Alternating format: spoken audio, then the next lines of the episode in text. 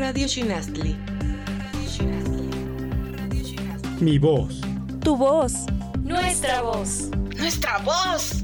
Nuestra voz. Se escucha en Radio Shinasli.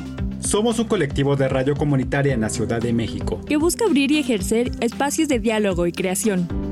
Búscanos en redes sociales como Radio Shinasli. Radio Shinastli. La voz de la cultura.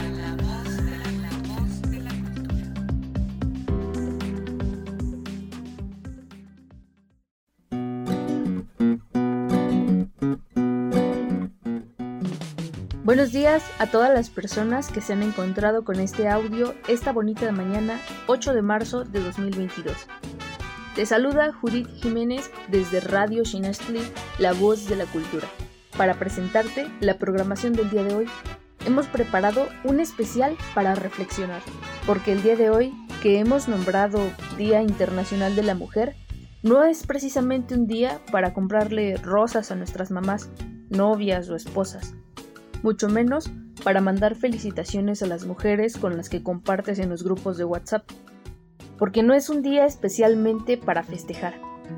Poniendo un poco de contexto, en 1908 129 mujeres fueron asesinadas en un incendio en la fábrica de Cotton de Nueva York, tras declarar una huelga con permanencia en su lugar de trabajo para lograr la reducción de jornada laboral a 10 horas y un salario igual al que percibían los hombres que hacían las mismas actividades.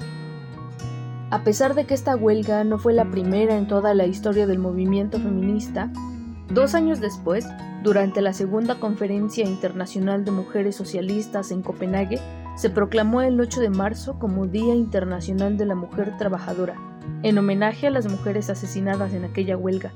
Este día no se celebra, se lucha por las que están, por las que ya no tienen voz y por las que vendrán.